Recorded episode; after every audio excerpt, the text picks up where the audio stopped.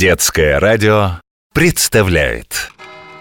В одном древнем-предревнем городе На одной старой-престарой улице В слегка покосившемся кирпичном доме С красной черепичной крышей В комнате с окном, выходившим в сад Стоял большой платяной шкаф он был такой старый, что уже и сам не помнил, когда его сделали и кто его сюда поставил. Но зато он очень хорошо помнил о тех, кто жил в нем долгие годы и чьи истории он с удовольствием рассказывал.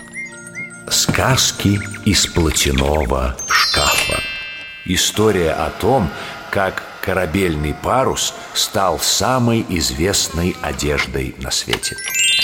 Эта история началась лет 150 назад. Тогда на смену парусным кораблям пришли пароходы. Корабельные паруса за ненадобностью убирали на хранение. Их снимали с мачт, сворачивали в длинные рулоны и складывали в портовые подвалы. Настал день, когда почти все они были спрятаны на складах, и на берегу остался лежать один единственный белоснежный парус. Сейчас придут за мной. Думал парус, лежа на прогретом солнцем деревянном пирсе. Свернут и отнесут в подвал. Вдали показались моряки. Вот они.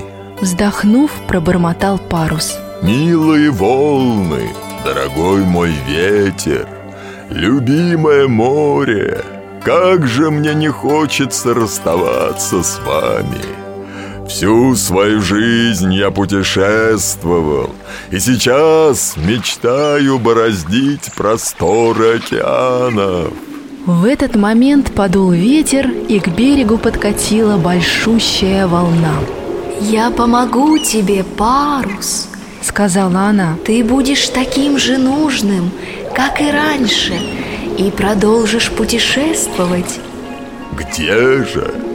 Волна накрыла его целиком и откатилась назад в море Что произошло? Ах, что это со мной? Подошедшие моряки удивленно переглядывались А где же последний? Только что лежал тут, на пирсе Куда-то исчез Вместо него появилась пара широких белых брюк Сшитых из парусины Чудеса!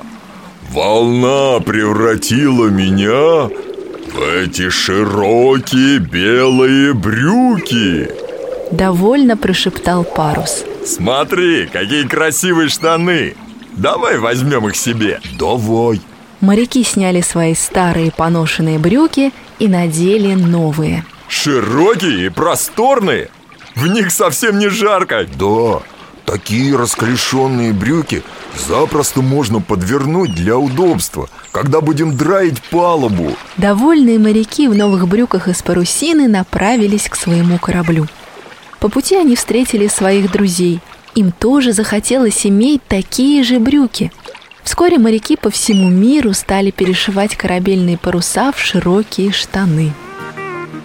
Некоторое время спустя корабль, на котором путешествовал парус, превращенный волной в брюки для моряков, причалил к большому материку. Это была Америка. Вся команда сошла на берег, где их встречали местные жители, рабочие золотоискатели. Что за чудо? Что за чудо? Перешептывались в толпе люди. Какие замечательные штаны на этих моряках Какие замечательные штаны на этих моряках А где вы взяли такие прекрасные брюки? Спросили у гостей местные рабочие. В итальянском городе Генуя По-вашему, Дженниес Там, где раньше делали паруса для кораблей. Ответили моряки, собираясь снова выходить в море. Дженниес? Переспросил один из жителей. Хорошее название. Думаю, стоит дать такое имя этим брюкам из парусины. Хм, Дженниес Джиниес Джинс. Так и оставим. Джинс. Джинсы. Спасибо за подарок Вот только надо пришить к брюкам карманы Чтобы складывать инструменты и золотые самородки Произнес один из рабочих. И покрасить в темно-синий Добавил другой рабочий, глядя вслед отплывающему кораблю. Белый цвет очень маркий тех пор синие брюки из парусины с карманами, укрепленными железными клепками, стали называться джинсы. Их с радостью носили американские рабочие, золотоискатели и ковбои. Джинсы полюбились и богатым людям. Их дети обучались в школе для ковбоев, откуда возвращались в модных синих брюках. Смотрите-ка, какие крутые ковбойские штаны на этих ребятах Говорили другие дети своим родителям. Мы тоже такие хотим Благодаря маленьким ковбоям мода на джинсы распространилась повсюду.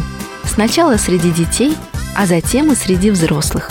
Сегодня джинсы – самая популярная одежда в мире. На каждого жителя Земли в среднем приходится двое таких брюк. Они почти всегда уместны, поэтому, когда не знаешь, что надеть, смело выбирай джинсы. Сказки из платяного шкафа.